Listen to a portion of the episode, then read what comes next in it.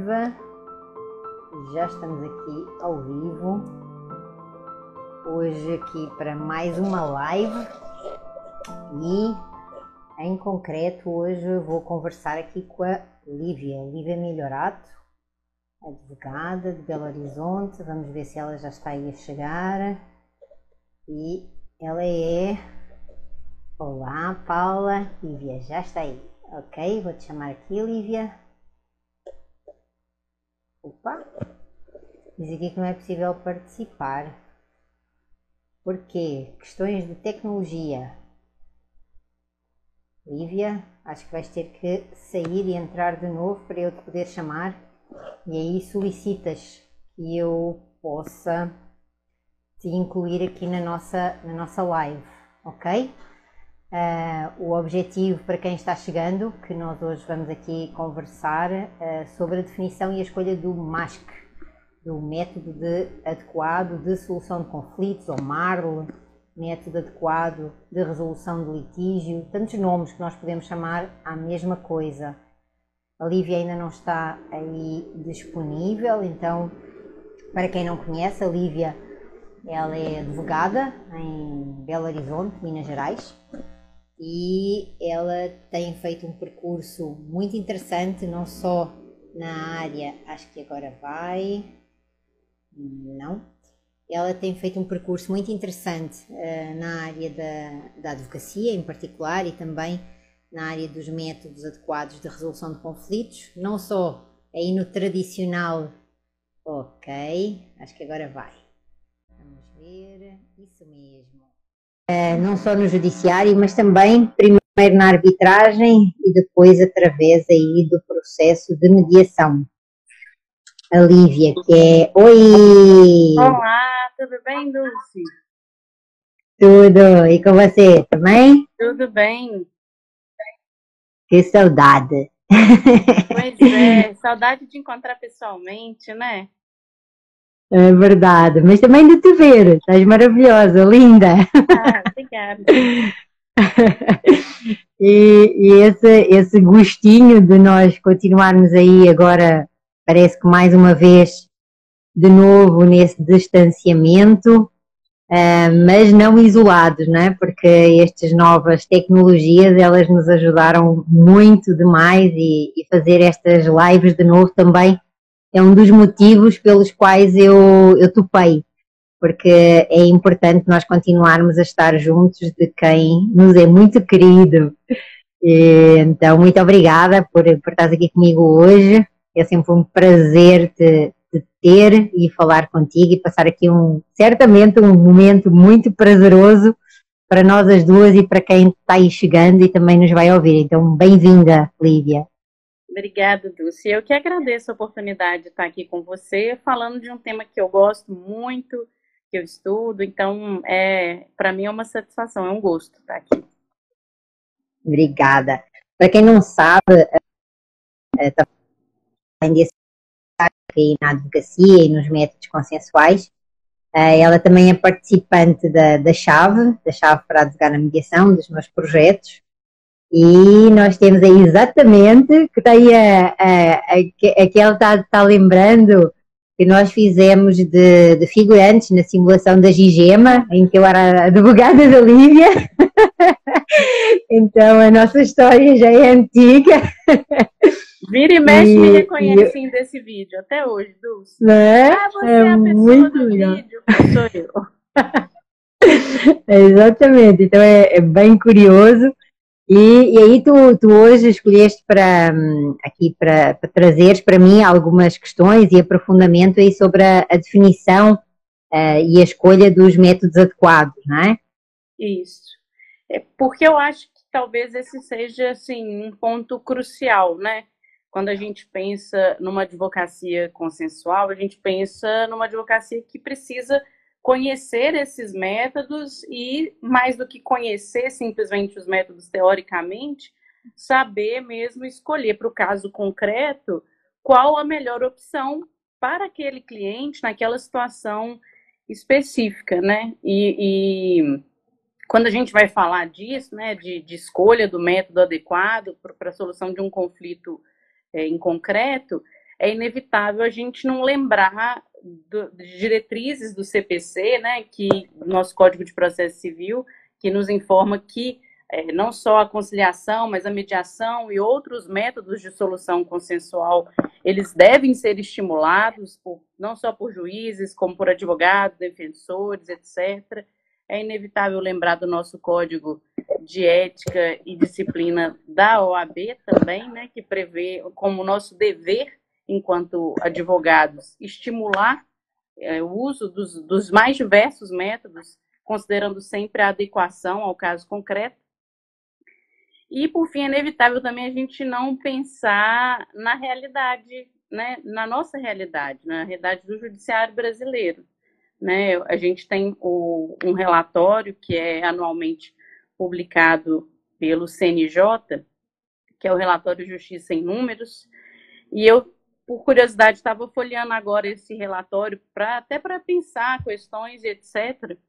E e me espantou, assim, esse, o último relatório que a gente tem é do ano de 2020, quer dizer, ele tem como data base o ano de 2019 e, uhum. portanto, não considera os casos ainda decorrentes da, da pandemia, né? Então, todos os números uhum. que estão lá não estão pensando ainda nisso. E aí eu fiquei olhando os números e, e considerando, assim, né, pensando, olhei principalmente focado na justiça estadual, que é a justiça com maior número de casos, e vi que, assim, os números são assustadores, né? São mais de 61 milhões de processos pendentes na Justiça Estadual, foram mais de 20 milhões de novos casos na Justiça Estadual no ano de 2019, e, e, e, quando eu considerei tudo isso, eu olhei também lá no, que é o ponto que eu quero chegar, eu olhei lá no relatório, tá ok, são mais de 20 milhões de novos casos, quais são os assuntos, os temas que estão sendo levados para o judiciário, né? E eu vi que os temas de direito consumidor e direito civil são os temas que mais aparecem na justiça estadual. E aí são assuntos é, é, relativos principalmente à responsabilidade do fornecedor, contratos, indenização, responsabilidade civil, direito de família, alimentos. E aí, com esse cenário, a pergunta que eu faço é: será que esses casos deveriam estar todos lá no judiciário? O que, será que está faltando para a gente enxergar? Né? Que, porque só pela análise desses temas, é, é, que são os mais, que eu disse são os mais demandados, é, é, possível a gente já enxergar que, ok, talvez nem todos é, poderiam ter sido resolvido por, resolvidos por outros métodos, mas há uma parcela ali de casos que certamente poderiam ter, ter sido resolvidos por outros métodos. E aí, nesse sentido, a minha pergunta, depois dessa introdução gigante para você, Dulce, é a seguinte: considerando a sua experiência e o fato de que você está aí em contato com vários advogados do Brasil inteiro, das mais diversas áreas, eu queria saber, assim, como você tem visto é, que tem sido essa fase de escolha dos métodos? É, como os advogados têm feito essa análise? Eles têm feito realmente análise como a gente viu lá nas aulas, com esse cuidado, com aquele checklist, ou ainda não temos isso tão, tão presente na nossa advocacia? Olha, é, é, é, de facto não só uma introdução belíssima, como uma pergunta fantástica, Lívia, digna daquilo que eu já estou habituada de ti e te agradeço muito.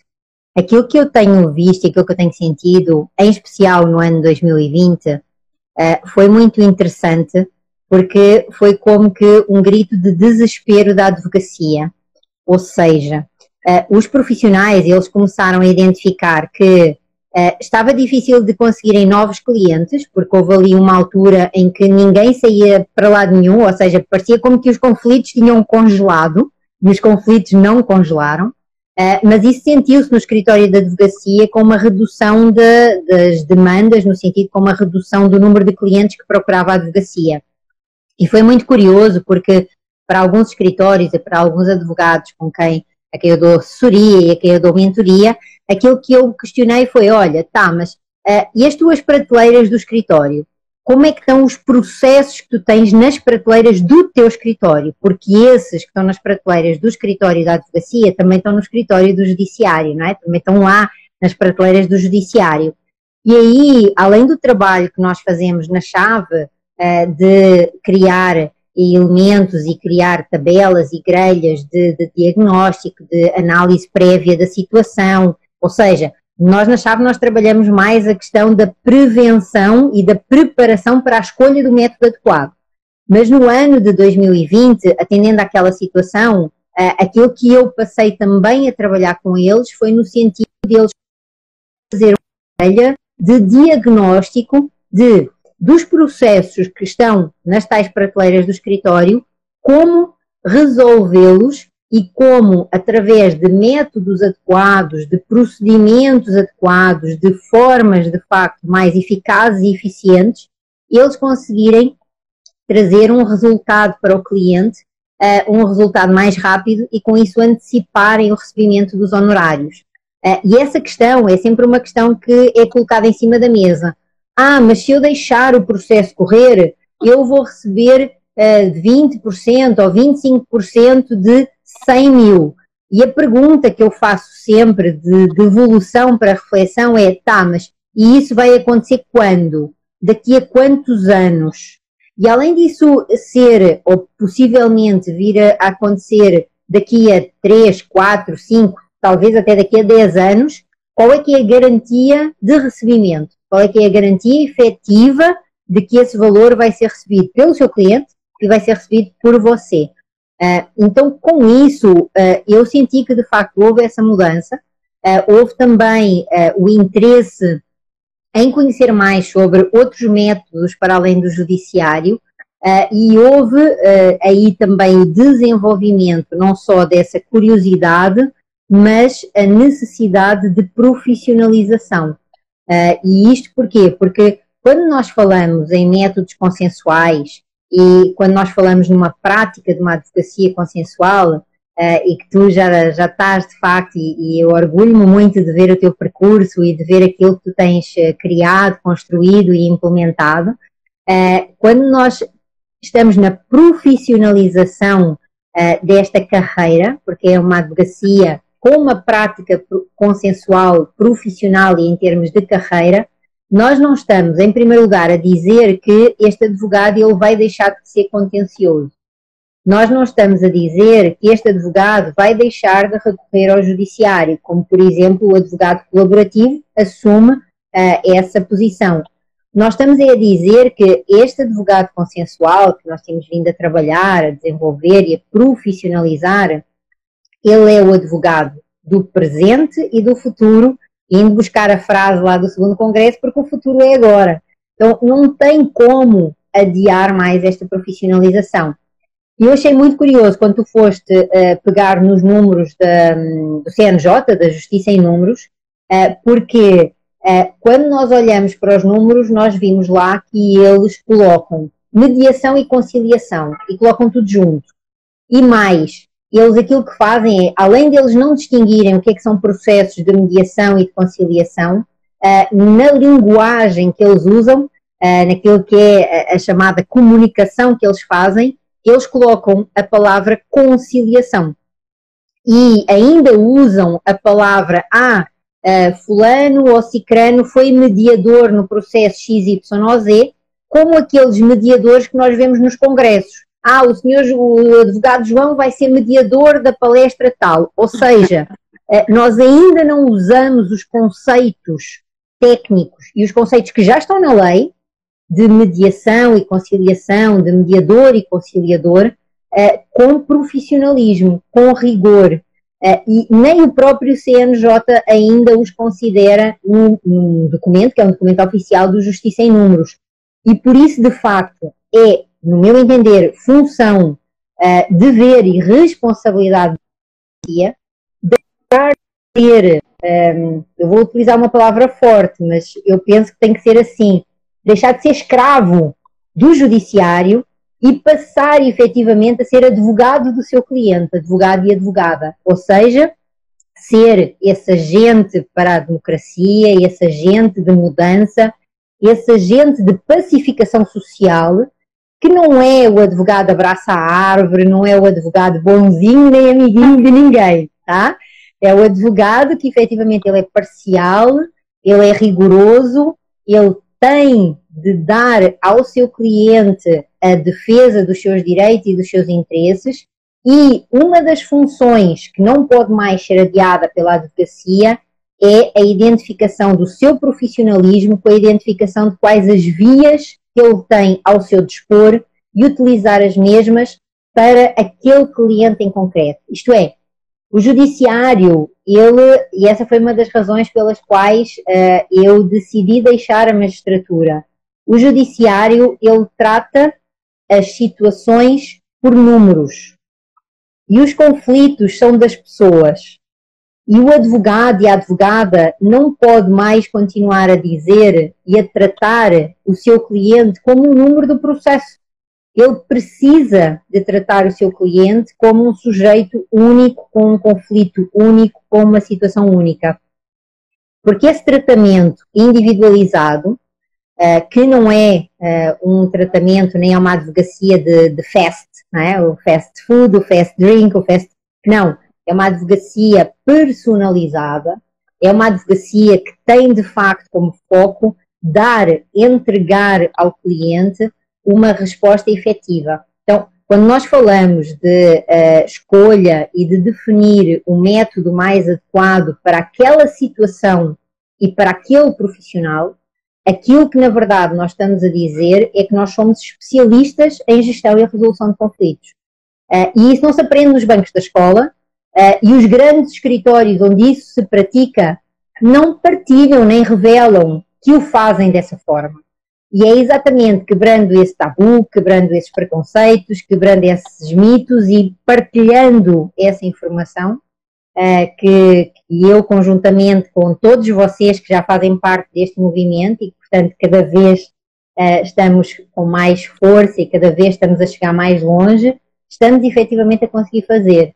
E por isso é que eu me digo que sempre que vocês partilham comigo uh, estas vossas reflexões e também estas vossas questões, têm a ver com a vossa prática, uh, é algo que me deixa uh, muito satisfeito. Então, vejo essa diferença da, da, atuação nos escritórios, de um, primeiro um grito de desespero e agora já algo que é, não, espera, mas isso dá-me mais qualidade.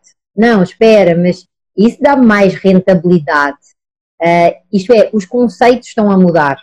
Nós não estamos a perder valores, nós não estamos a perder identidade da advocacia, pelo contrário. Uh, eu entendo que a advocacia consensual ela está a resgatar aquilo que é a sua essência, aquilo que é o seu papel, uh, que é efetivamente ser um representante dos interesses e das necessidades do seu cliente, uh, ser um salvaguarda, salvaguardar os seus direitos e também as suas obrigações, óbvio, porque os direitos terminam quando começam as obrigações, não é? Então é isso que eu tenho visto, Olivia. Isso, é, e fico feliz com se essa é a visão que você está tendo no seu contato com, com tantas pessoas que eu sei que você tem, eu fico muito satisfeita. É, e, assim, de tudo que você. Há vários tópicos dentro do que você falou que a gente poderia ficar aqui horas e horas é, conversando, mas eu acho que eu, eu reforço e destaco apenas o aspecto de considerarmos a advocacia consensual como é, você usou o termo, é uma prática, né? Eu não estou abrindo mão, eu não deixo de ser uma advogada é, que vai conseguir buscar o judiciário, vai conseguir resultados do judiciário só porque eu me, me enxergo como como uma pessoa que pratica uma advocacia consensual. Acho que esse é um aspecto muito muito importante assim para para nós mesmos, advogados, enxergarmos para a gente conseguir passar isso para o cliente. Né? Primeiro, você precisa compreender isso para você é, depois é, passar para o seu cliente essa confiança, essa segurança. Um outro ponto que, que me chamou a atenção na sua fala é que houve, num determinado momento né, da pandemia, um certo congelamento, uma sensação de congelamento né, do, uhum. Dos casos, mas que, na verdade, assim, é, essa percepção, é, não sei se é a sua impressão também, mas foi a minha, é que essa, essa, essa sensação de congelamento foi muito rápida, porque na sequência a gente viu brotar vários casos, na verdade, casos é, que antes não estariam ali no nosso radar. Então, a gente eu me lembro de vários casos é, referente a questões de, consumir, de consumo, né, das viagens, etc., das escolas, né, então a gente tem que estar com um olhar Aluguel.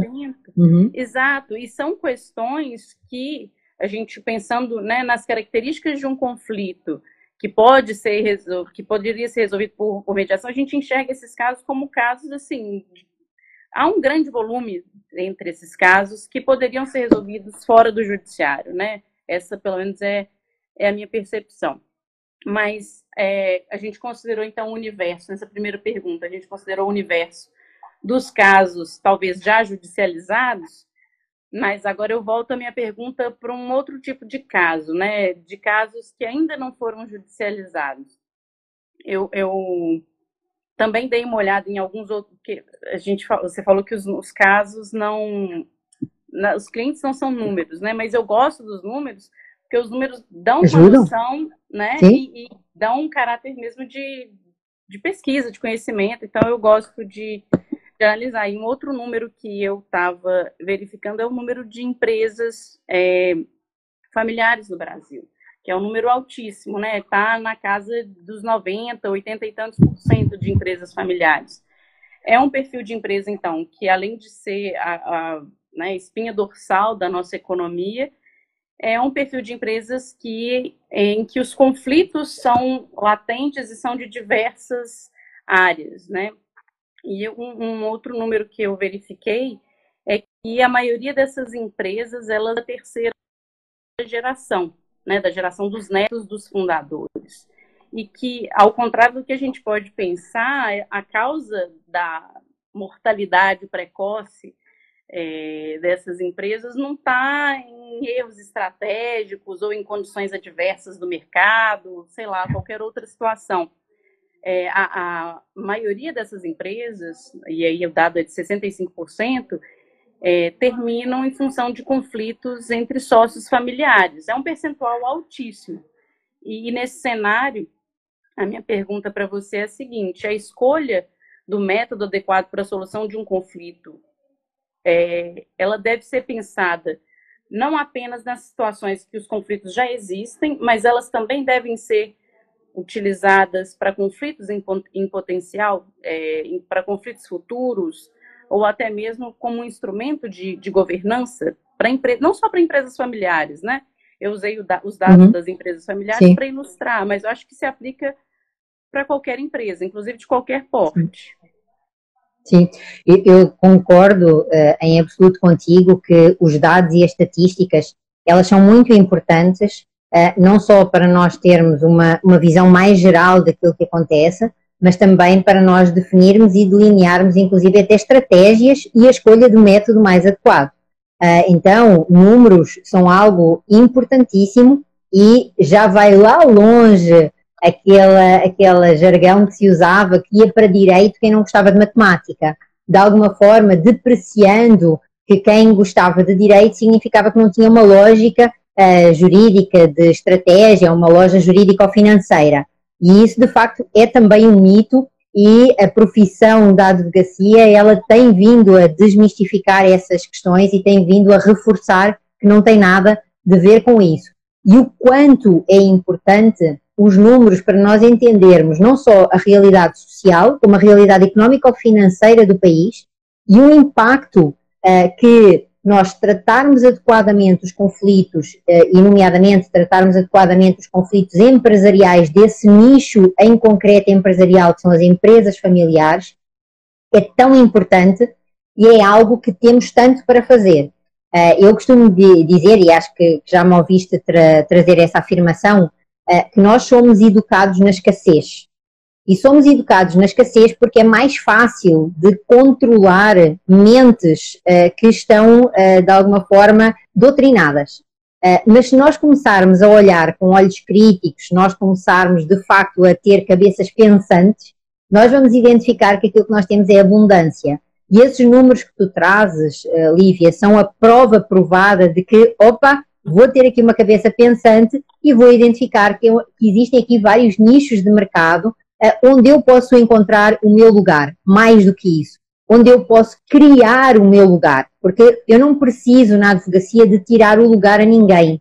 Eu preciso, em especial na advocacia consensual, de mostrar à sociedade, mostrar aquela área em concreto, aquele nicho em concreto onde eu quero atuar, que eu tenho melhores competências e competências ajudar a alcançar determinado objetivo. Então vamos lá. A questão das empresas uh, familiares e em particular naquilo que é a definição e a escolha dos métodos mais adequados.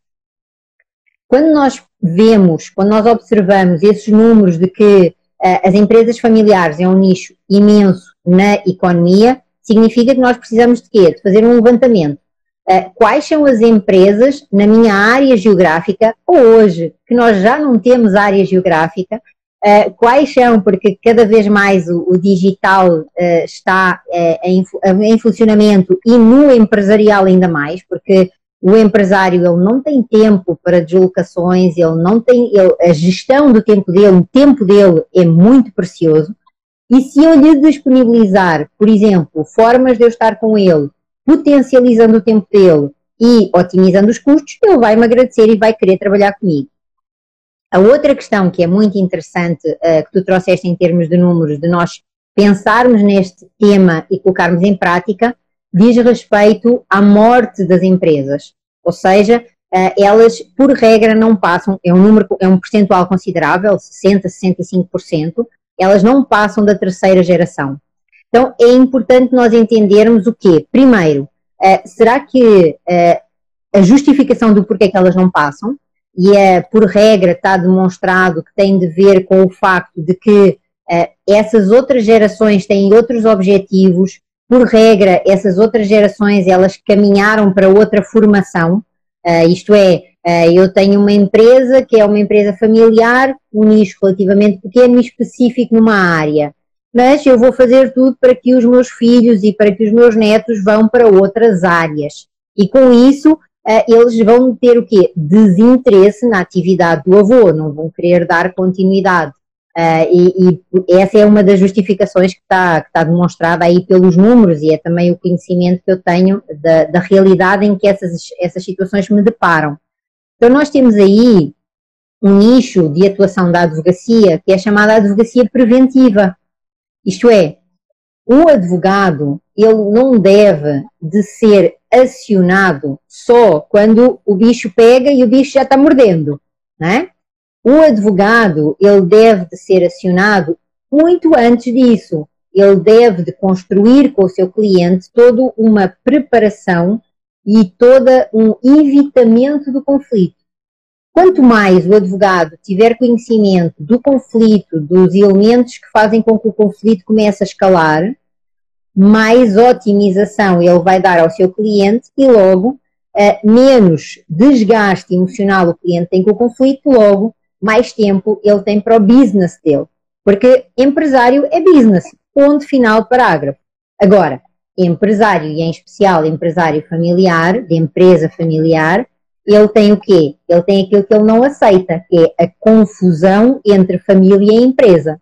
Então, há dias que na empresa ele é o presidente, mas há outros dias ele é o pai ou o avô, mas ele também se lembra e lembra aos outros que é o presidente da empresa que sustenta a família toda.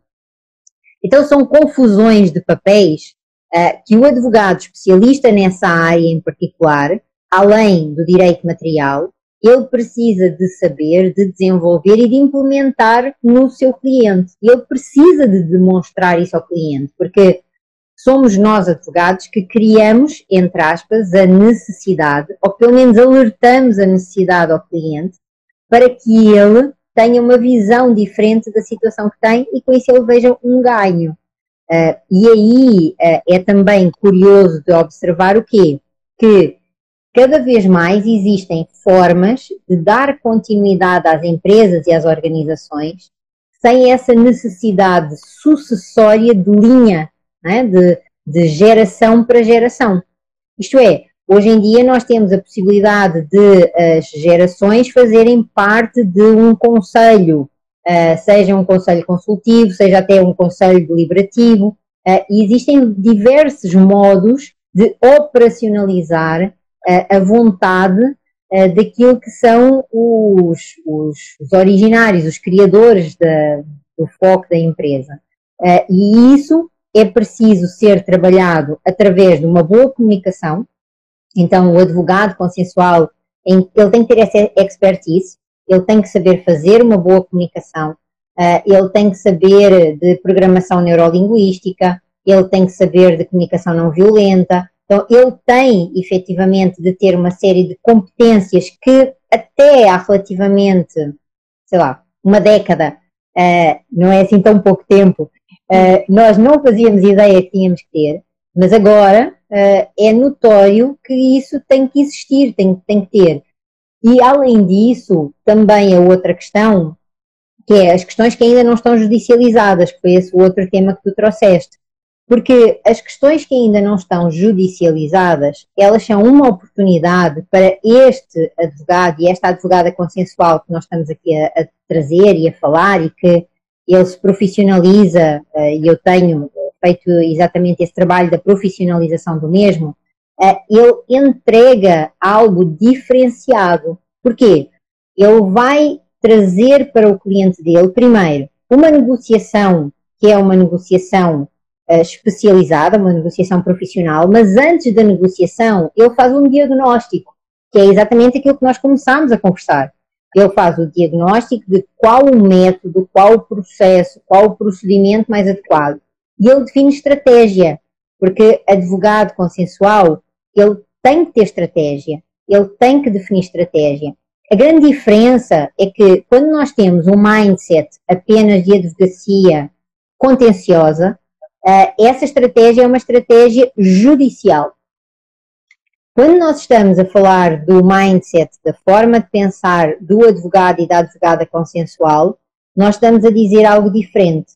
Nós estamos a dizer que nós vamos ter que desenhar diferentes estratégias de acordo com, a, com uh, os métodos que nós vamos usar no processo e a cada interveniente no processo dizer, olha, para este caso, por exemplo, para este caso, uma conciliação não atende. Então, nós já vamos excluir a conciliação como método. Mas para este caso, atende a nós fazermos uma negociação, depois nós fazermos uma mediação e vamos aqui ver, é melhor arbitragem ou judiciário? Ou tem outro método que possa ser mais interessante? E com isso, para cada uma dessas situações, nós vamos ter que desenhar estratégias. Por exemplo, nós vamos ter que desenhar, olha, do outro lado, tem advogado ou não tem? Que advogado tem? Tá, ok. Quais são, qual é o perfil do outro advogado? O outro advogado também é o advogado consensual? Ok, estamos em casa. Não, o outro advogado é contencioso. Ele não entende nada do que é a advocacia consensual e ele faz parte de uma geração, porque aí nós temos também conflitos de geração entre advogados. Ele faz parte de uma geração em que ele entende que Consenso e negociação é perda de poder. Então ele só conhece negociação por barganha. Ok. E significa o quê? Eu ainda tenho que me preparar mais. A minha estratégia tem que ser ainda mais persuasiva.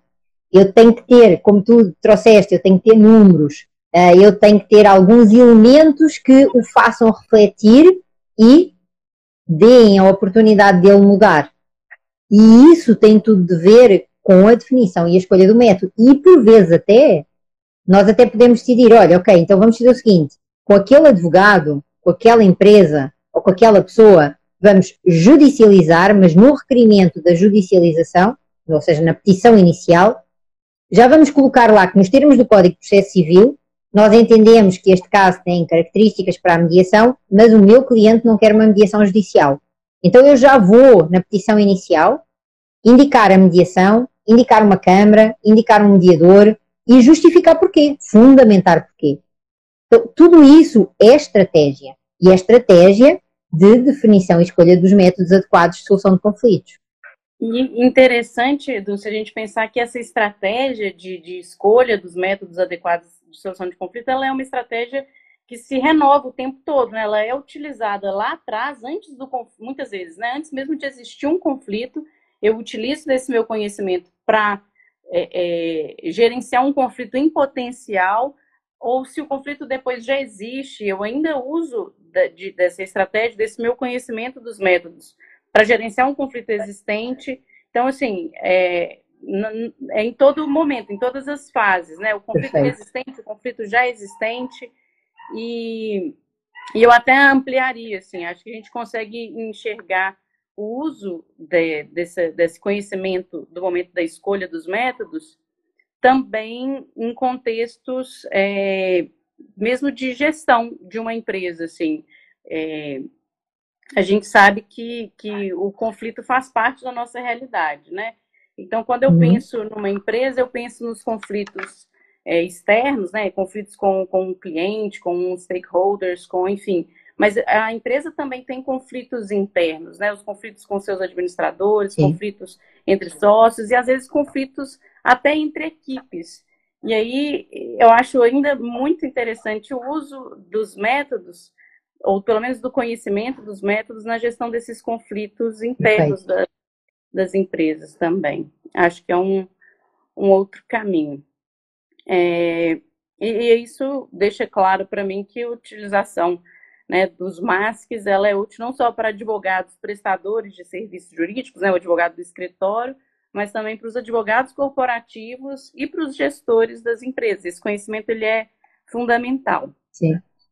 Perfeito, isso é... que tu estás a dizer, inclusive lembrou, fez-me lembrar aí eu, alguns casos em que eu tenho que um, na assessoria a uma determinada empresa, quando estamos a falar de um advogado externo que dá assessoria a uma empresa que tem dentro dela um departamento jurídico, mas que aquele departamento jurídico ele tem, uh, ele é acionado para determinadas situações, mas outras vão para o gabinete de escritório de advogado externo. Uh, aquilo que é um nicho de mercado e que é uma possibilidade exatamente de criar mais negócio para a advocacia é fazer parceria com esse departamento jurídico interno, identificar com ele quais é são os tipos de conflitos que eles têm, porque no fundo estamos a falar de uma assessoria ou de uma consultoria jurídica especializada em fazer o quê? Em fazer com que aquele jurídico interno da empresa ele deixe de ter tanta litigiosidade e ele passa a focar-se também mais no business da própria empresa. Uh, ele, por exemplo, ter uma assessoria na, em relação à questão dos contratos que são feitos dentro da empresa, pelo departamento jurídico da empresa, a questão de uh, ensinar esse departamento jurídico da empresa a fazer uma, uma cláusula escalonada, mas que não basta fazer o copy-paste, né, o Ctrl-C, Ctrl-V, que a cláusula escalonada, ela precisa de ser averiguada, diagnosticada a situação e ver a, efetiv a efetividade da mesma para aquele caso e para aquela situação. Então, tudo isso, um advogado consensual, com esta profissionalização e especialização, ele abre o leque da sua atuação, não é?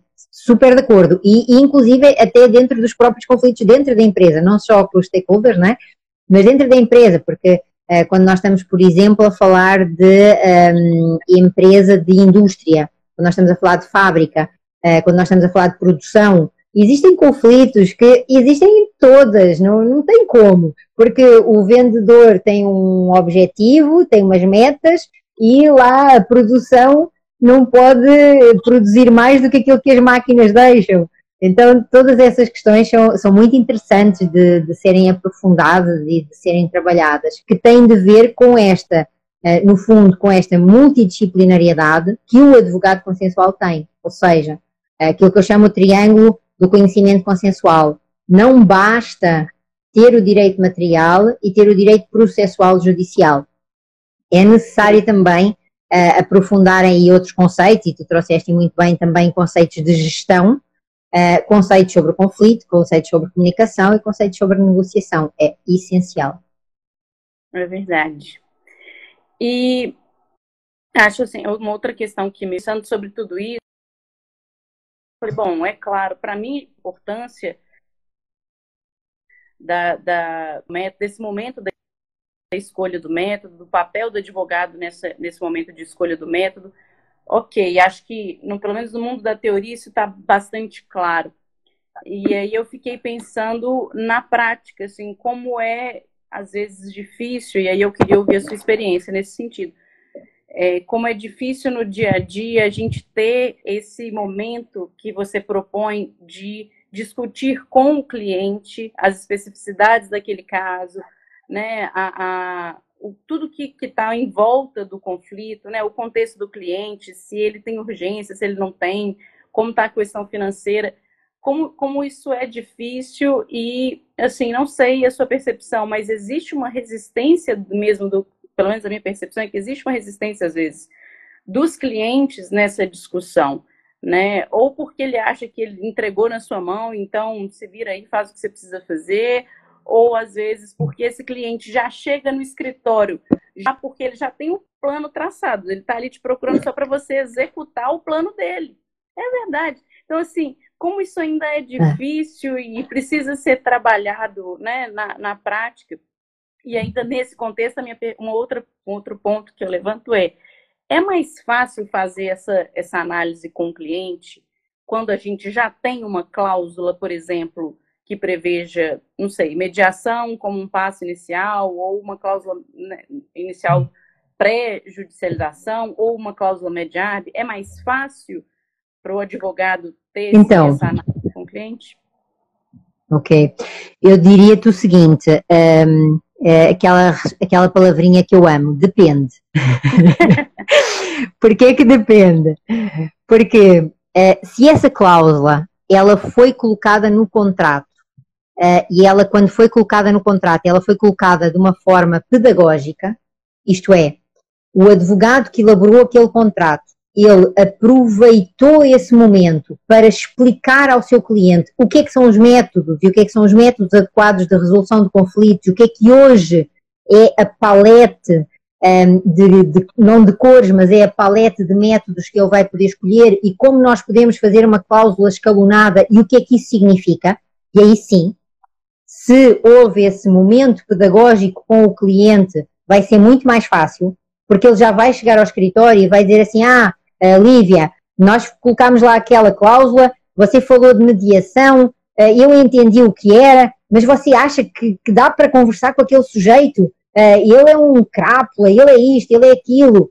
E aí tu já vais poder o quê? Tu já vais poder relembrar aquilo que vocês conversaram lá e dizer calma, vamos ver, vamos analisar. Ou seja, ele já tem alguma memória dessa conversa. Então aí sim, facilita de facto. Agora, se aquela cláusula foi introduzida como aquele do chamado o cliente vai chegar e vai dizer, Lívia, o que, que, que, é isto? O que é que foi aqui introduzido? Eu agora tenho que ir fazer o quê? Eu quero é que o cara se ferre, eu quero é ir lá e executar os bens todos. O que é que você me arranjou aqui? Ou seja, é como se o advogado tivesse arranjado outro problema. Ou ele vai dizer, aquele meu outro advogado arranjou-me aqui este problema. Então, é, é, é, é, de alguma forma, é muito importante nós entendermos, primeiro, o que nós estamos aqui a dizer e a fazer é que o advogado tem que ocupar o seu espaço na sociedade. E uma das questões que, é, que eu que acho que é mais fácil, porque nós em adultos temos maior facilidade em uh, falar das nossas experiências e uh, fazermos comparações. Então vamos comparar com a medicina quando a pessoa chega no médico, por que é que ela tem respeito para o médico? Porque o médico não mudou até hoje a sua forma de agir e de atuar, que é, primeiro vamos fazer o diagnóstico, depois de fazer o diagnóstico vamos verificar o que é que vai ser possível fazer. Ah, mas doutor, não dá para me passarem os comprimidos? Não dá. Não, o que é que ele faz? Ele mede a tensão arterial, ele vai auscultar o coração para ver se os batimentos cardíacos estão bons e manda fazer os exames para depois do diagnóstico passar a prescrição. Então eu diria que a advocacia, e em especial esta advocacia que estamos aqui a falar, ela profissionaliza-se nessa medida. Ou seja, quando ela recebe o cliente, ela vai lhe dizer assim: olha, uh, hoje em dia uh, você tem uma prática de uma advocacia que é o FEST advogado, e você tem um advogado que vai tratar do seu caso como sendo único. Se você quer um advogado FEST, um advogado rápido, eu não sou esse profissional. E eu não posso ter medo de perder o cliente. Porque uma das questões, principalmente quando nós estamos a começar na carreira da advocacia, é nossa, eu vou dizer isso ele vai dizer que eu sou arrogante e eu vou perder o cliente. Porque há tantos advogados que ele vai escolher outro. Aquilo que eu diria é o seguinte: sim, há muitos advogados, mas só há uma Lívia. Não há outra.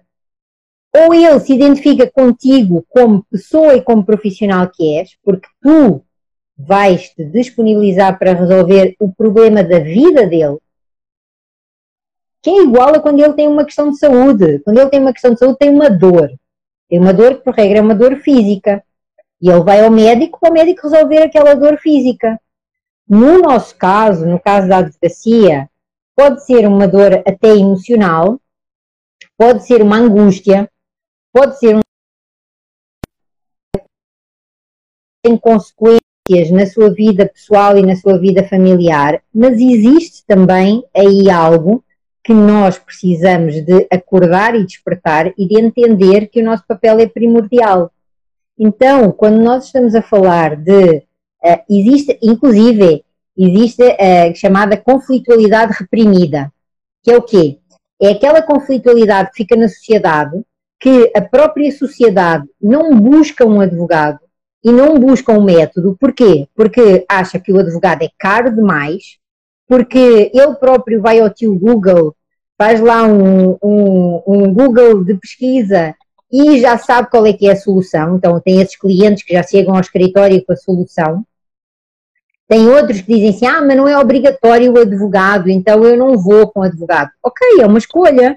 Também não é obrigatório o médico. Eu posso ir à farmácia e automedicamentar-me com algumas questões. E algumas pessoas fazem isso. Ok, nada contra mas nós precisamos de nos autovalorizar e precisamos de facto de fazer com que a sociedade entenda que existe uma advocacia diferenciada. Então nós precisamos dizer o que fazemos, como fazemos, por que fazemos e deixar aquela pessoa com o tempo e a disponibilidade para ela escolher o que quer. E se ela hoje não quer contratar comigo, se ela prefere um advogado fast, ok, eu vou lhe dizer assim: olha, se você precisar de mim, eu estou disponível. Então, fica a sua consciência, a sua consideração. Não quer hoje? Ah, não, porque o outro faz um preço muito mais baixo. Ok, este é o meu valor. Então, fico feliz que você tenha encontrado alguém que está à sua medida. Eu estarei disponível aqui. Então, ter essa autoconfiança, ter essa autossegurança, ter essa afirmação é algo que não te vou dizer que é fácil, óbvio, que não é fácil, uh, mas precisa de ser conquistada, porque é a única forma de nós nos darmos ao respeito, ou melhor, a única forma de nós sermos respeitados é nós nos darmos ao respeito. E eu não estou a falar daquela advocacia dos grandes escritórios, tá? Eu estou a falar da advocacia individual, estou a falar da advocacia autónoma, Uh, estou a falar dos próprios departamentos jurídicos das empresas, onde por vezes também os advogados que ali estão e os juristas que ali estão não são respeitados. Então, nós precisamos de quê? De ter confiança no nosso conhecimento, de ter confiança nas nossas competências, para, de uma forma assertiva e também convincente, dizermos: olha, o caminho é este. Se vocês quiserem, ok, eu tenho fundamento, argumento e competências para avançar. Então, é uma escolha. E aí, de facto, trazer isso uh, como uma, entre aspas, arte de convencimento do cliente, de que quando ele entra na porta do meu escritório ou quando ele entra na tela do PC a fazer uma videoconferência comigo para me contratar, aquilo que eu lhe vou dar é um serviço diferenciado. Eu vou lhe dar informação, eu vou fazer com que ele entenda que ele vai participar comigo no processo, pelo menos inicialmente, e que isso faz parte do jogo, eh, porque eu respeito e porque ele precisa de me respeitar a mim. Então, essa, essa inter-relação, essa convivência, essa clareza de que eu vou fazer com ele uma análise do tema, eu vou fazer com ele uma análise do diagnóstico da situação, Uh, e eu vou-lhe dar todas as cartas para ele, de uma forma também responsável, saber o que é que ele está a escolher. E com isso, se nós fizermos isso, nós também estamos a dar aquele efeito pedagógico que eu, ao princípio, começava por te dizer. Ah, então, uh, nós temos essa função, nós temos uma função social. Está lá no Código de Ética, está lá na Constituição, nós temos essa função social. E essa função social, ela precisa de ser valorizada. Ou seja, eu não vou dar a minha opinião, porque eu sou mais sábia que o meu cliente.